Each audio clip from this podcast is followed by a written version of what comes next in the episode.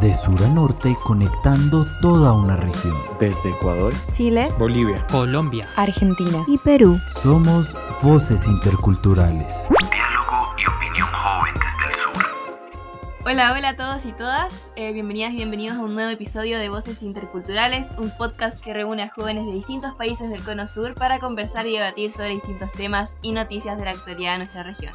No se apresuren que pronto vamos a iniciar esta conversación y estos eh, estas discusiones respecto a, un, a, una temática que pronto vamos a anunciar, así que quédense escuchando este podcast. Primero vamos a partir, obviamente, saludándonos eh, como buenos amigos, como buenos humanos, así que quería partir por Zaira. Zaira, ¿cómo has estado? Eh, ¿qué, ¿qué, tal ha sido tu semana? Hola, ¿qué tal, Cata? Hola, ¿qué tal a cada uno de ustedes? Eh, qué bueno volver a encontrarme en este espacio con cada uno.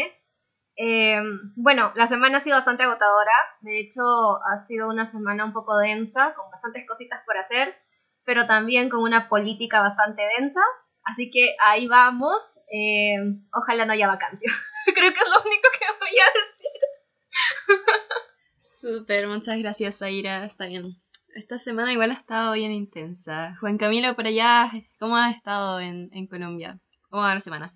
Hola Cata, hola a Lola y a Zaira, es un gusto estar con ustedes otra vez. Bien, bien, esta semana feliz porque salí de vacaciones ya de la universidad, ya entregué mi último trabajo, así que, pues de este semestre, así que muy contento, con muchas noticias en Colombia, eh, sin duda alguna los cinco años de la, firma, del acuerdo de paz entre el Estado y las FARC, eh, una fecha que pues es muy conmovedora para todos los que creemos, o sí, seguimos creyendo en ese acuerdo y seguimos creyendo que la paz pues es el mejor camino. Eh, sin embargo, también hay cifras agridulces, más de 300 desmovilizados asesinados desde que se firmó el acuerdo hasta estos días, obviamente esperando que nos incremente, eh, pues esa cifra, aquí estuvo esta semana el secretario general de la ONU, Antonio Guterres, Antonio Guterres, estoy hablando mal, eh, eh, pues haciendo su respaldo al acuerdo de paz, una foto significativa evidentemente del expresidente Juan Manuel Santos y el presidente Duque, adversarios políticos dándose la mano en la sede de la Jurisdicción Especial para la Paz, en donde se hizo eh, pues el homenaje de los cinco años. Otra noticia, eh, el tema de Jennifer Arias, la presidenta de la Cámara de Representantes, que se eh, le comprobó que hizo plagio en su tesis de grado de maestría. Esto es muy preocupante, ya pues se abrieron las indagatorias correspondientes, pero, pero pues sigue siendo lamentable y sobre todo da mucha rabia que, que nos ven la cara de estúpidos, literalmente. Pero yo, muy bien, aguantando frío, como les contaba ahorita, ha sido una semana en que ha hecho mucho, mucho frío en Bogotá y ha llovido mucho, pero, pero bien, contento. ¿Frío en Bogotá? Mucho frío. Noviembre, qué, qué extraño. ¿Es mi idea o eso es extraño? No, no o sea, había hecho frío hace unas tres semanas también mucho frío, hubo una semana como de break, como si de paró y todo normal, pero ahora esta semana otra vez y llueve mucho, entonces el tráfico se pone tenaz, no, todo mal. Yo me llevo mejor con el frío, la verdad. O sea, a mí me gusta más el frío que el calor, pero es que esto ya es una vaina impresionante. Pero ahí vamos. Pero no, es, es normal, la verdad. O sea, así es como noviembre lúgubre, siempre es así. Ah, ya veo. Bueno, aprendiendo ahí de, de cada, cada ciudad de distintos países. Bueno, cosas de cultura general, me imagino ahora en, en este podcast. Eh, Lola Blasco, ¿cómo has estado? ¿Cómo va tu semana allá en Argentina? Hola, ¿qué tal chicos? ¿Cómo andan después de tanto tiempo que no pude participar de las grabaciones? La verdad me pone muy contenta también retomar con este espacio que realmente, como digo siempre, me llena un montón y aprendo mucho. Así que bueno, quería contarles que mi semana estuvo bastante agitada debido a la facultad porque estoy en época de finales y es muy estresante, son materias largas, pesadas, que también requieren de mucho tiempo y estudio. Y bueno, no pude dedicarme mucho más que a eso en la semana. Ah, bueno, también estuve estudiando porque este lunes rindo mi examen teórico de manejo y el práctico, así que es algo nuevo que también me tiene muy nerviosa. Eh, ¿Y te ha gustado manejar? A mí me fascina. Pues en Bogotá no se puede manejar porque no sale un trancón, pero, pero te, pero ¿Y te ha gustado manejar? La verdad a mí que me sí, fascina. me pues en gusta, Bogotá no pero se me da mucho no miedo al mismo tiempo. pero te ha gustado. Le tengo respeto. Así que me pone un poco nerviosa, no tanto por mí, sino por mi alrededor. Eh, pero lo disfruto, igualmente lo disfruto. Pero sí, ahora unos nervios totales, muchos nervios, porque bueno, el lunes es como, no tanto por el teórico, sino por el práctico, eh, estacionar el auto, todo, gente mirándote es mucha presión, pero bueno, hay que pasarlo. Parquear en paralelo, para mí parquear en paralelo es lo peor. O sea, no sé por qué. Me parece mucho más difícil que parquear en reversa, no sé por qué. Pero ya le he ido mejorando. Oh, qué loco. Yo no entiendo nada de lo que hablan. Yo no sé manejar. ¿A qué va? Oh, yo, yo estoy aprendiendo, pero antes de tomar clases todavía, así Pero- que estoy como aprendiendo cosas cortitas. Pero en tus países, ¿a qué edad se puede? Como, o sea, ¿cuál es? Sí, ¿desde los 18? Ah, en realidad sí, desde los 18, pero pues hay que tener dinero para poder comprar. Sí, también desde los 18 acá, pero si no me equivoco, uno puede sacar antes, quizás a los 17 puede ser, no, ahí tendría que revisar el dato, y con acompañante, sí, eso sí, como un Porque acá, acá en Colombia se puede desde los 16 en Ah, ciudades. pero en Mm, carreteras, perfecto. como en vías nacionales, ahí sí toca, pues con... Yo creo, No se puede. Sí, en Chile, ahí tendría que revisar el dato, en realidad no lo, no lo sé, pero sé que también se puede sacar licencia antes de los 18, pero tener ahí un acompañante al menos, y quizás también tiene que ver algo con zona urbana y, y no carretera. Ahí tendría que revisarlo, pero ahí después quizás para el próximo episodio tengamos esa información. les damos los tips, Habla cómo manejar en cada país del cono sur. Ah, literal. Sí, sí, exacto. Acá en Argentina creo que también desde los 17 años con permiso de los padres y bueno, ya desde los 18 es libre. Y bueno, también en el próximo podcast les contaré. Eso, te, te mandaremos fuerza. Tarea, ¿no? Tarea.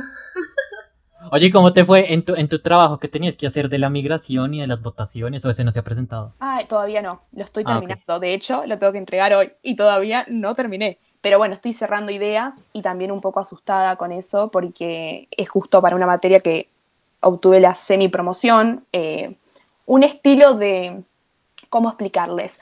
En mi facultad lo que tenemos es que tenemos que rendir finales de todas las materias. Lamentablemente no podemos promocionar. No sé si eso está en sus países, el hecho de eh, lo que es la promoción. No, ¿no? No, no, no. A mí sí me toca hacer finales de todo. No, en Argentina, en las universidades, no es necesario que se requiera un final, pero en otras es obligatorio. Entonces yo como rindo y curso materias anuales, más o menos 10 por año, es como que tengo que rendir 10 finales eh, por año, más los que se te van acumulando también, porque no siempre puedes llegar a rendir 10 en diciembre, que es cuando terminamos de cursar. Entonces, bueno, con algunas tuvimos la suerte de una semi-promoción, un estilo de eh, hacer más pequeño el final, podríamos decir. Eh, no tan exigente. Eh, y bueno, yo elegí el tema de migración relacionado con la democracia, con la poliarquía en realidad en términos de, de un autor, del autor Dahl. Y bueno, eh, ahí vamos, veremos cómo sale, esperemos que bien. súper, Lola. Sí, mucha suerte y mucho éxito igual con esa semi-promoción. Semi-promoción o no semi-promoción igual, igual es, es intenso, así que ya, éxito. ¿Y a ti cómo te fue, Cata? ¿Qué tal tu semana? Ay, sí, nadie me preguntaba a mí, yo pensaba que iba a quedar así en el aire. Ah. no, no, no. Eh, bueno, yo creo que como todas han sido bien intensas, eh, especialmente un mes de noviembre, el último mes del año, de un año bien intenso, así que eh, sí ha estado, ha estado loco. En realidad yo creo que diría eso todos los capítulos de mi vida. Eh, si no los dijera, creo que no sería yo, así que bueno, me gusta vivir la vida intensamente. Pero en realidad ahora me he estado cansando bastante. He estado trabajando también, eh, me toca trabajar ahí cuando se libere este episodio, estaré trabajando probablemente también, entonces estoy full trabajo y full estudio en realidad últimamente. Eh, pero también retomando el tema de sociedad civil, que todavía ahí lo había dejado más o menos ahí, no sé, me, tengo que hacer ese balance, estoy buscando ese balance.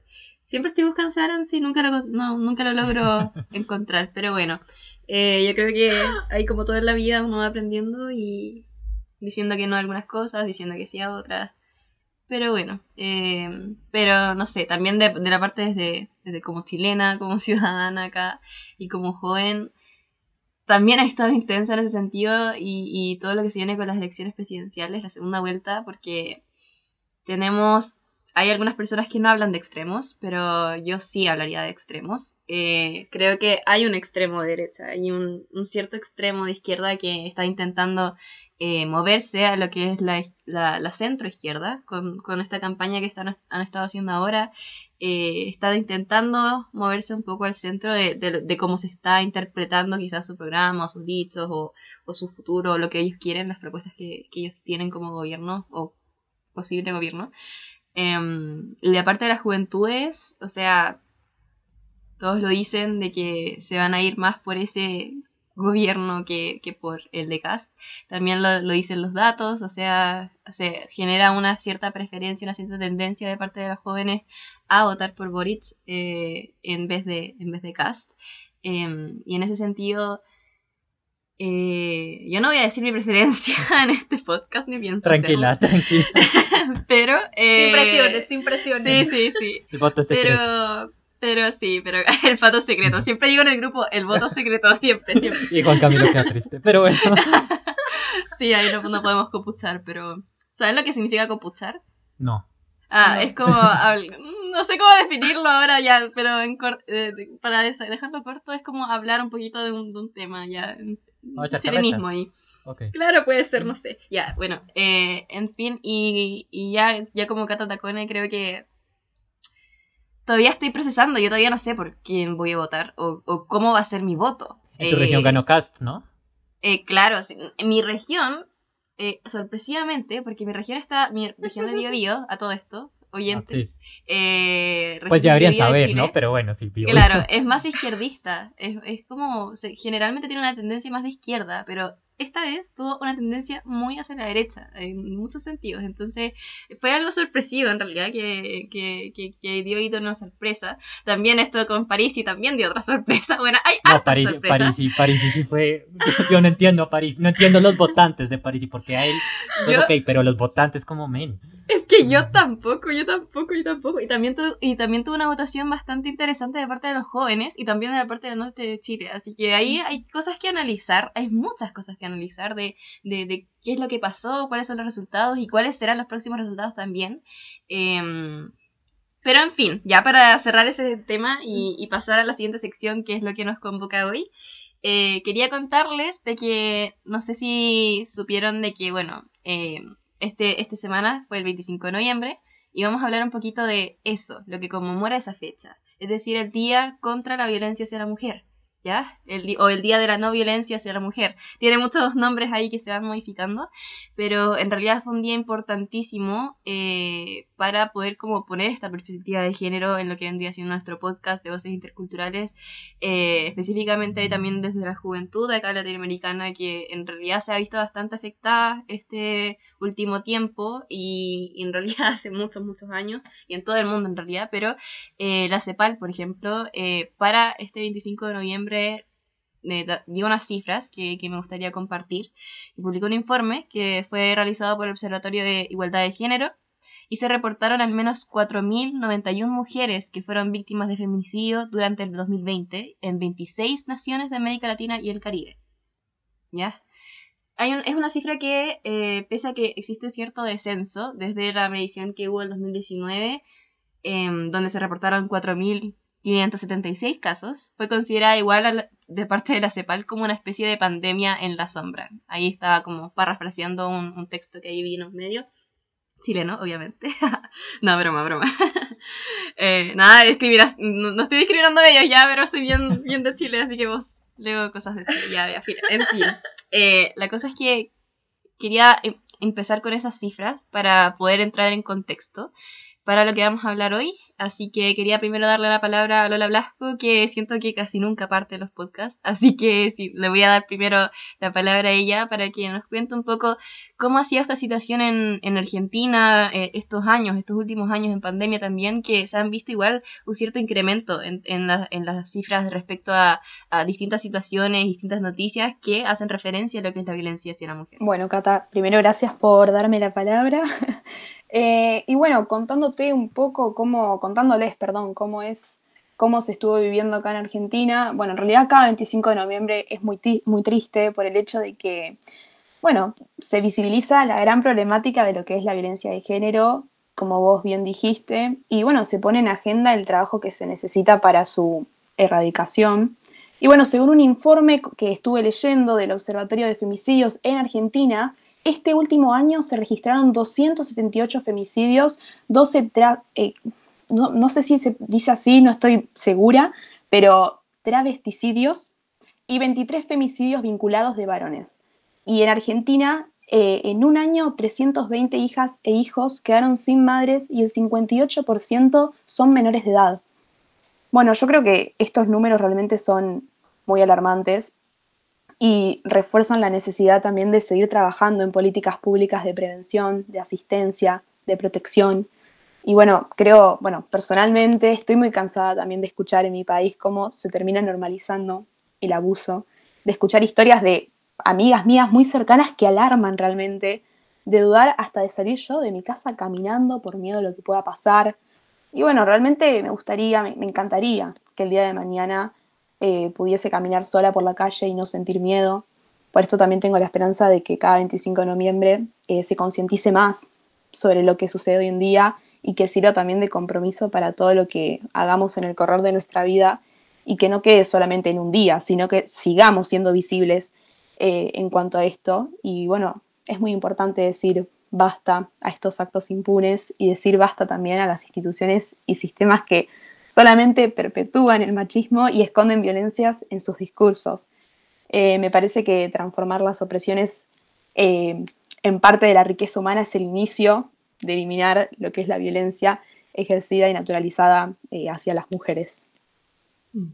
Concuerdo completamente contigo, Lola. Eh, igual muchas gracias igual por esas cifras que me parece de repente triste igual de repente ver tantos números y, y si bien, oye, no, no tengo nada en contra de los números, pero de cierta forma igual deshumaniza un poco todo las, los, cada suceso, cada, cada caso en particular. Es decir, los nombres se pierden, eh, qué es lo que pasó, o sea, ya sea, incluso aunque hubiese un, un acto, un acto de violencia hacia la mujer, a veces ese acto uno, una vez conociéndolo, conociendo esa historia, conociendo ese suceso mucho más a profundidad y humanizando un poco ese caso, ese caso particular, el uno, realmente uno sentiría una, una tristeza, una frustración. Ahí salen muchas emociones y, y, también muchas, muchas cosas que para reflexionar en realidad como personas, como seres humanos, como sociedad.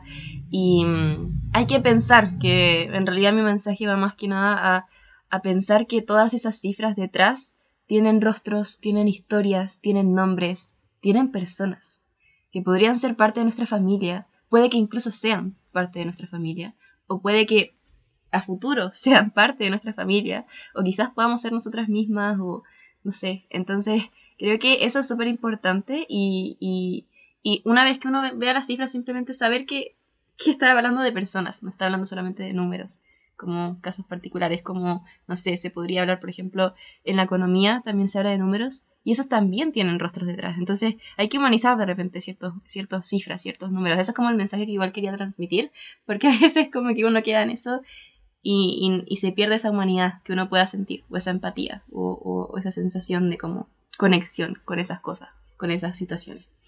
Sí. Sahira. Sí, Cata, Sí, justo un poco ahí enlazando con, con lo que dices. Sí, total, estoy totalmente de acuerdo. Creo que es súper importante esto de eh, visibilizar los casos, pero más allá de casos, contar historias, ¿no? Porque creo que de cada, detrás de cada cifra, como tú lo mencionas, hay, un, hay una persona. E incluso que también es una frase que usamos eh, para dentro de la comunidad LGBTIQ+, que decimos que detrás de cada sigla, eh, hay personas, hay experiencias, hay una vida detrás, hay sentires. Y justo trayendo como a colación, y también me hizo como un poco repensar las cosas, y lo que comentabas, el hecho de, yo había también buscado un montón de cifras, ¿no? Pero justo cuando hablabas, se me vino a la mente uno de los casos que pasó en Perú sobre eh, una mujer desaparecida, que fue Solcidad Rodríguez, que de hecho causó, causó mucho, mucho revuelo, movilizó bastante gente. Eh, ella en primer momento es reportada como desaparecida y luego pues se encuentra su cuerpo eh, como cortado, se encontró por partes y fue un caso bastante denso, sobre todo por eh, el actuar del propio sistema de justicia, ¿no? que creo que era una de las cosas que también quería como tocar, esto de que incluso eh, el propio sistema está en nuestra contra y en contra de las víctimas. Eh, siempre ponen obstáculos, eh, nunca es como, oye, sí, ¿no? Alguien desapareció o esta mujer desapareció, vamos a buscarla. eh, es muy raro que se vea como ese tipo de, de decisión por parte de, de, quien se supone nos debe proteger. Y siempre están estos comentarios machistas, los comentarios de, ay, no, tienes que esperar las 72 horas, cuando al menos en Perú no es así. Eh, o esto de que pasean a los familiares, como no, tiene que ir a tal oficina o tiene que ir a la otra oficina. En el caso de Solcidet, por ejemplo, se dispuso la geolocalización de, de su celular. Y esto es, no es algo que esté previsto, por ejemplo, en el sistema de búsquedas, sino es como muy a discrecionalidad del fiscal que tenga a su cargo el, el caso. Y tardó como algo de seis meses en dar los resultados para descubrir que el celular de ella nunca había, nunca había salido de su domicilio o donde ella eh, residía habitualmente. Entonces ahí es donde se, se, desencadena todo y se descubre que pues finalmente pues ella, ella había sido víctima de un feminicidio. Entonces todo, todo sucedió como tan denso y creo que eso es muy importante como destacar, ¿no? El hecho de que más allá de las cifras, claro, hay historias y hay familias detrás también que sufren porque el sistema les da la espalda. Em, y justo ahí, por ejemplo, ya como para enlazarlo un poco ahí con, con las cifras, el tema de los casos. Eh, este año se han reportado 258 tentativas de feminicidio y 132 feminicidios en Perú en lo que va del año según este, la Defensoría del Pueblo y el Programa Nacional Aurora del Ministerio de la Mujer. Entonces, no es que sea como, digamos, ah, un problema como irrelevante, pero sin embargo es como que nuestras autoridades, al menos en Perú, creo que es algo que no les importa porque por el Congreso sigue empezando la vacancia y en cómo atacar al presidente. Em, por el Ejecutivo tampoco es que se vea como grandes cosas o avances. Em, y creo que es básicamente eso, O sea, como que quería contarles un poco el caso que pasó aquí, y un poco contarle un poco de las cifras y esto de como este actuar bastante irresponsable y como si nuestras vidas no valieran nada por parte de nuestras autoridades políticas que pues como que se hacen de la vista gorda finalmente. Qué frustrante, ¿no? Como escuchar eso y en parte sentirse de cierta forma representada igual como, no, solamente como mujer, sino que como sociedad, yo creo, aquí en Latinoamérica. Eh, Juan Camilo, no sé, ahí después aporto yo, pero para darte también la, la palabra. Sí, no, sobre todo pues siendo yo aquí el único hombre, y eso lo hablábamos cuando estábamos pues pensando esta semana qué tema hacer, y es como, sí, las mujeres, algunas desde el feminismo, otras no necesariamente desde vertientes feministas, como que destacan y conmemoran este día porque pues es un día muy importante, el 25 de noviembre. Sin embargo, pues lo que también comentamos, somos los hombres que en su mayoría cometemos la violencia contra las mujeres. Entonces los hombres eh, tienen que tenemos que involucrarnos y no es que las mujeres nos tengan que explicar, porque pues claramente los hombres sabemos perfectamente lo que es la violencia y lo que hacemos sino tener verdaderamente nosotros genuinamente el interés de pues preocuparnos porque lo que tú decías, Cata, es un, es un problema de sociedad, digamos Colombia, para ir con cifras, porque pues entiendo el punto de Cata, pero pues también sé que son importantes, Colombia es un país, ustedes saben, muy violento, o sea, muy violento, y de enero a octubre de 2021, según Medicina Legal, que es como la instancia dentro de la Fiscalía o adscrita a la Fiscalía General de la Nación que hace todos los trámites cuando hay homicidios, asesinatos, etcétera,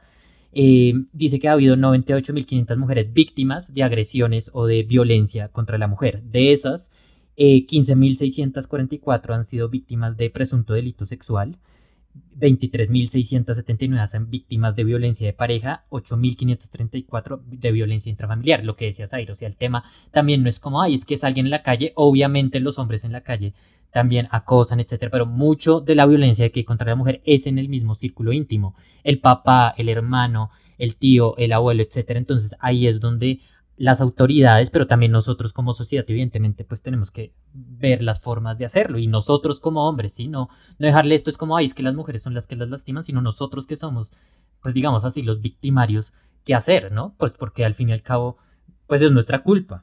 Y también decir que el número de homicidios eh, entre enero y octubre de 2021 eh, en Colombia de feminicidios es de 797, es una cifra bastante, bastante alta, 88 casos más que el mismo periodo en el 2020. Entonces es ese tema también de micromachismo, ¿sí? O sea, ya llegar a hablar de, los homicidios, pues ya es cuando ya se ha perdido todo el sentido de lo que es eh, pues una sociedad armónica y el respeto también pues hacia la mujer. Pero esos micromachismos que están cada día en los comportamientos que tenemos como hombres, creo que eso es algo que hay que evaluar desde, no sé, eh, una mirada que se hace, desde un comentario que también se hace o se deja de hacer, desde cuando uno ve a un amigo haciendo un comentario o a sus propios familiares un comentario machista, no decir nada. Entonces, eso es lo que yo creo y también decir como que en Colombia, no sé si en sus países se ha perdido la empatía al ser un país tan violento y con tanta carga de conflicto armado y conflicto social, pues al fin y al cabo se ha perdido la empatía y la capacidad de sentir pues eso eh, que le pasa a las mujeres, a las niñas. Eh, entonces es verdaderamente lamentable, pero más allá de lamentarnos aquí, pues que sí es lamentable, pues a ver qué vamos a hacer, ¿sí? Digamos aquí, ya con esto cierro aquí en Bogotá, pues que es donde yo vivo.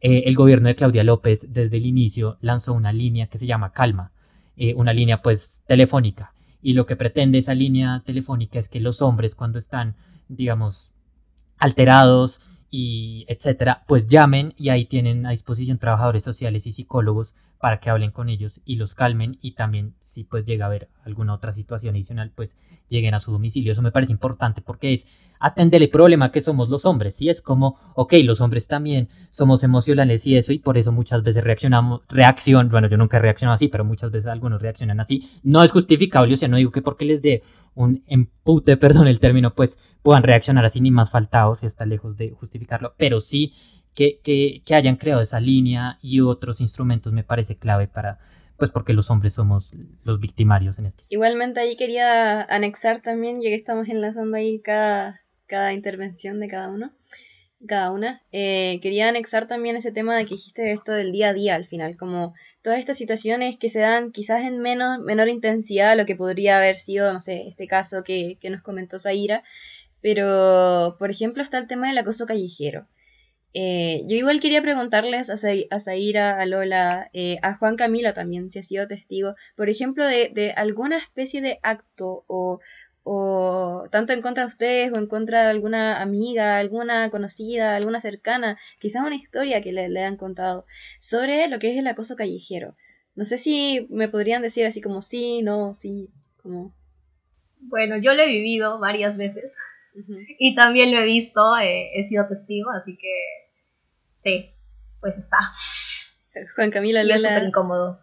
Sí, no, terriblemente. Bueno, por mi parte, eh, y digo gracias a Dios que no, no me ha pasado, y amigas muy cercanas tampoco les, les pasó en sí un acoso callejero, pero sí entre mismos grupos de amigos o mismos chistes que se suelen hacer entre hombres quizás muchas veces, sin darse cuenta también de lo que puede generar en una mujer y más hoy en día eh, con todo lo que sucede. Pero sí veo constantemente en redes que se busca tal persona, que pasó esto, lo otro, y la verdad es muy triste, muy triste y preocupante porque lleva justamente a, los que, a lo que les decía recientemente y también más de lo que mencionan ustedes, el miedo a salir a la calle y que pase esto, un acoso así callejero mismo también del círculo cercano, el no saber, esa incertidumbre de qué está pasando, no se puede vivir así realmente. Em, pero bueno, nuevamente digo gracias a Dios que no me, no me ha tocado vivir una situación así. Juan Camilo, no sé si tú ahí tienes alguna... Sí, no, yo, yo quiero decir algo y es como, pues sí lo he visto, sí he visto, digamos, cuando pues iba a la universidad antes de pandemia, no, no he vuelto a ir, ya el semestre entrante espero ir, en la calle sí se ve mucho ese tema aquí en Colombia, en el transporte público. y ahí, digamos, hago un mea culpa porque pues yo tampoco me voy a mostrar como, pues, ay, no, el, hombre perfecto, pero también me quedo callado, o sea, no digo nada. Eh, y eso puede ser una muestra, no neces bueno, no sé si indiferencia, ustedes me lo dirán, ustedes son pues las que pues han padecido eso, pero sí como de, ok, yo, yo ahí qué rol cumplo, debería decir, no debería decir, yo hoy en día creo, antes era como, ok, pues sí, que embarrada que lo hagan, pobre mujer que se debe sentir pues acosada porque en verdad es como asquerosos los comentarios, eh, o la, nomás la voltea a mirar, etcétera. Eh, pero me quedo callado, ¿sí? Entonces eso, eso es algo que últimamente me he cuestionado, como si, si pues debo seguir callado, si no debo seguir callado, eh, ¿sí? ¿Qué? ¿Qué, qué debo hacer? Eh, no les digo que ustedes me den la respuesta, pues porque eso sí sería como, pues no sé, si, si, si quieren dar, digamos, como el, el comentario, obviamente, pero, pero pues también yo creo que ahí es donde va mi punto. Los hombres también tenemos que saber qué hacer, ¿sí? Y no que las mujeres nos digan siempre qué hacer, porque eso también es darles una carga que no tienen. Ustedes ya tienen, digamos, la carga de llevar la lucha, si algunas son feministas o si algunas te, tratan el tema de mujer, no desde el feminismo, sino de otras vertientes, pues eso ya es suficientemente valioso y muy valioso y es una lucha muy importante, ¿sí? Para que tras de todo nos tengan a decir a los hombres, ustedes tienen que hacer esto, ¿no? Nosotros tenemos que tener la, como el espíritu genuino, genuino de hacerlo, ¿sí me hago entender? Sí, sí, no, se entiende. Es, es, verdad eso, ese tema de... Igual la educación, educarnos es importante. Y no solamente de parte de los hombres, sino que de parte de todos. Eh, por lo mismo quería como hablar un poco de, de esta sensación de no solamente cuando a ti te pasa o, le pasa como... o alguien te cuenta que le pasó, eh, sino que cuando uno ve que está pasando, por ejemplo, en la calle, que, no sé, al, alguna persona que se está sintiendo de parte... De cierta forma incómoda con, con alguien o, o, intimidada, eh, no sé, son cosas tan pequeñas que son de repente tan, uno las ve tan a diario, no sé, que pasa un hombre y que en realidad, no sé, le diga quizás qué cosa a, a, la chica que va caminando o cruzando la calle, eh, o eh, no sé, en un bar, por ejemplo, que alguien se le acerca sin su consentimiento, se queda ahí y comienza a hablarle que, que esto y que lo otro, y la chica se está sintiendo incómoda, etcétera.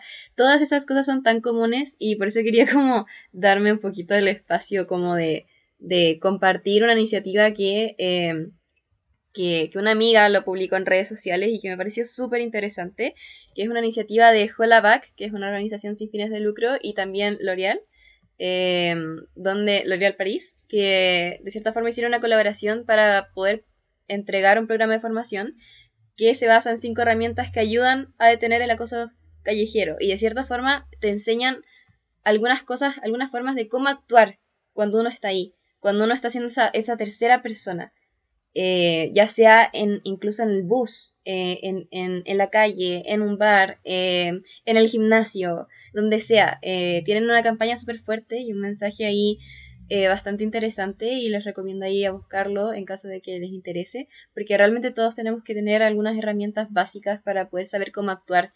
Imagínense esa persona que, que fue afectada por tal X motivo, tal X situación, tal X persona, y después nadie más le va, se, se acerca, le va a ayudar o, o incluso después de que pasa, no, nadie le va a hablar y, y tiene un, quizás un proceso traumático que, que se pudo haber, que uno pudo haber influido positivamente en ese proceso. Entonces, eh, a minoris, no, no, no solamente como para dejarlo así como, ay, tranqui, no pasó nada. Eso, creo que esa es, es la peor reacción eh, la que uno puede tener. Ah, no, sí, de acuerdo. Persona. Sí, como fresca, ya pasó. Claro. Sí, sí, totalmente. Sí, no, no. Te terrible. Eso es como, incluso como otra, otro, otra violencia más, como que terrible.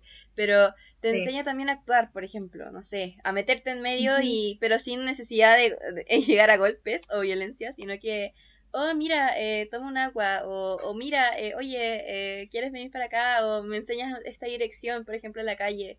Eh, como interrumpir la situación. Sí, para que salga Eso. de ahí. Ajá, es que claro, claro, creo que no siempre es como enfrentar a, al victimario, sino como tratar de proteger a quienes se está sintiendo incómoda en esa situación. Yo creo que esa es la visión que hay que tener, o, Zaira. O acompañarla también. Exacto, yo creo que ese es el punto, ahí lo dijiste bien, yo, yo no lo había visto así, pero no es tanto defenderla, sino acompañarla. Eh, exacto, buen, buen eso, punto. Exactamente. Eso.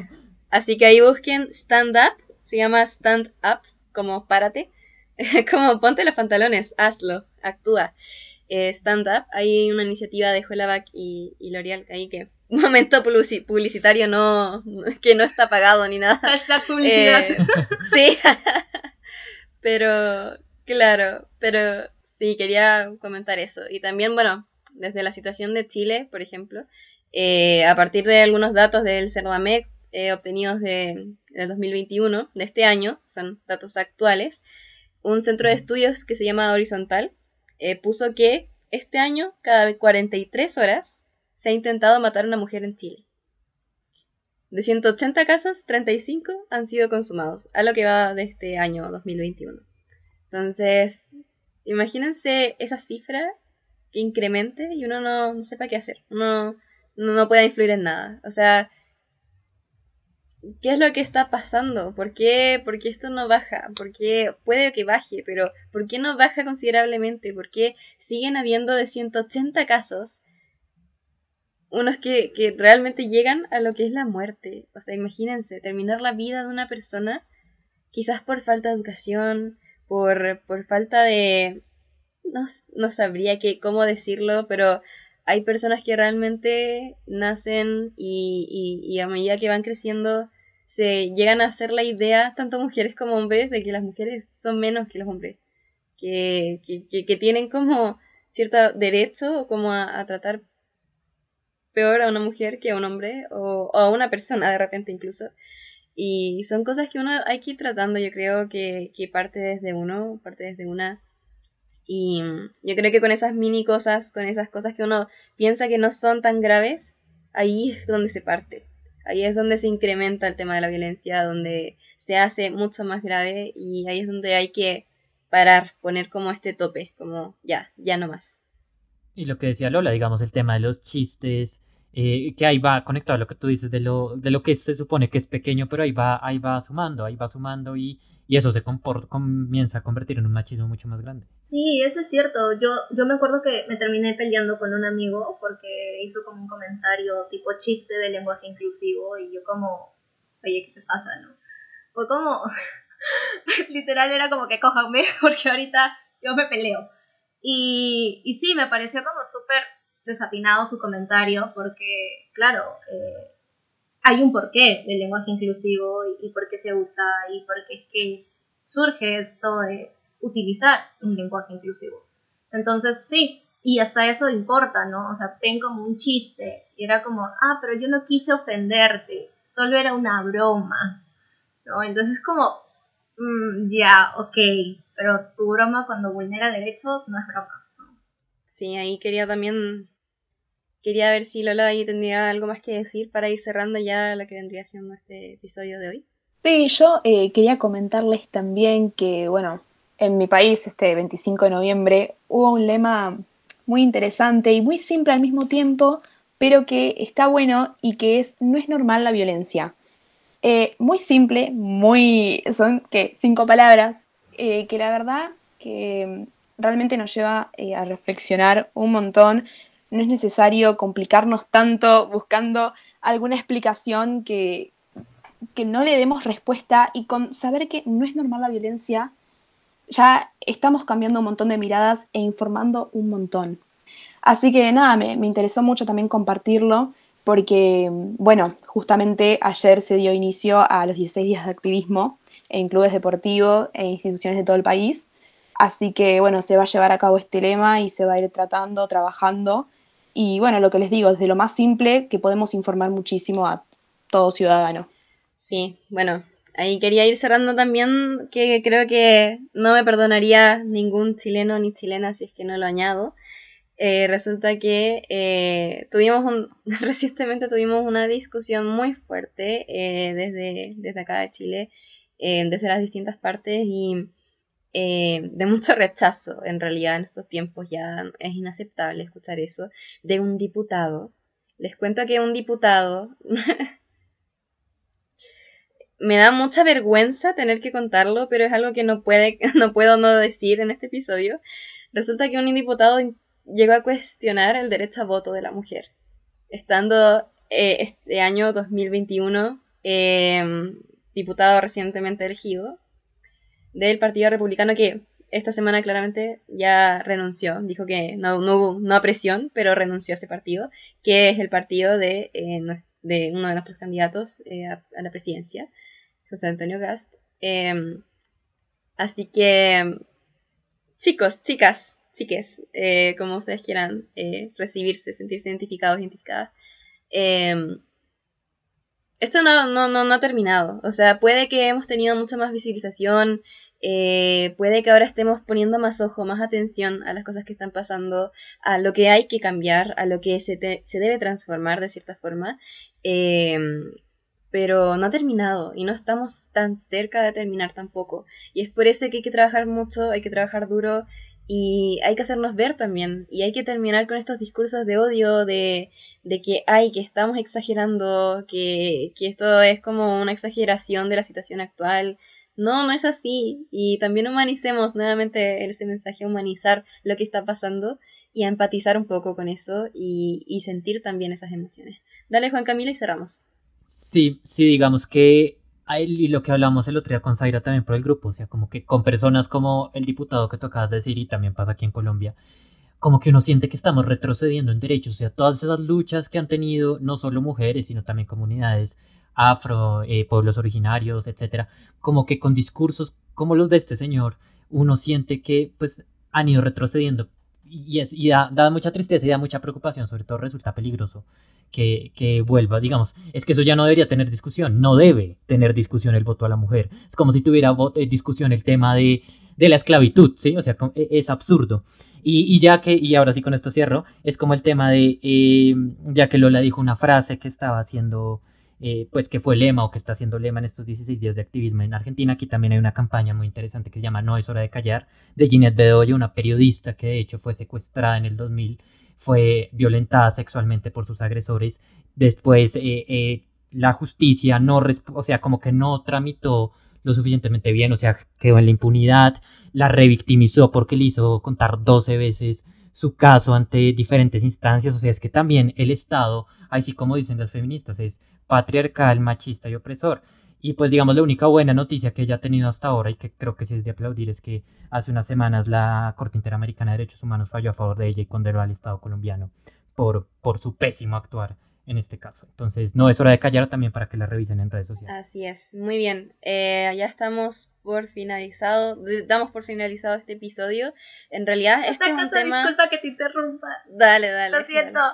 Solamente para decir que, bueno, en Perú, hoy, bueno, el, el podcast lo estamos grabando un viernes 26, así que la marcha todavía no se da en Perú, pero estén atentos igual, atentos, atentos, atentos a, la, a nuestras redes sociales, porque voy a estar como lanzando ahí historias en vivo para que estén siguiendo la marcha del, en el marco del 25N en Perú, creo que se va a realizar mañana 27, sábado. Salve. Ah, y ahora sí, perfecto. Bueno, ahí, ahí ya va a estar lanzado el episodio, así que me imagino que ya vieron las historias ahí de, de Zaira y si no, me imagino que van a quedar ahí después, después guardadas. Así que muchas gracias a todos y todas quienes nos están escuchando. Eh, espero que esto les haya sido un poquito más para la reflexión, para la cuestiona, el cuestionamiento también, no solamente de ustedes, no solamente de los demás, eh, no solamente del sistema, sino que de un todo. Eh, de, este universo que, mezcla todas las cosas.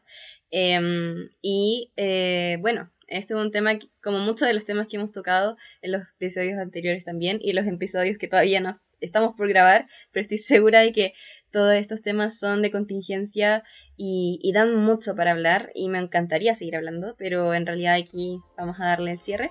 Así que cualquier cosa, atentos y atentas a redes sociales y ahí nos veremos en el próximo episodio. Muchas gracias a todos y todas, todas y todos. Bye bye. Chao, chao a todos. Chao, chao, un gusto. Esto fue Voces Interculturales. Con Antonio Trócoli desde Ecuador. José Carlos Paz desde Bolivia. Zaira Cruzado desde Perú. Catalina Tacone desde Chile. Lola Blasco desde Argentina. Y Juan Camilo Gómez desde Colombia. Recuerda seguirnos en redes como arroba intercultural. Producido y editado por Juan Sebastián Parrado. Hasta la próxima.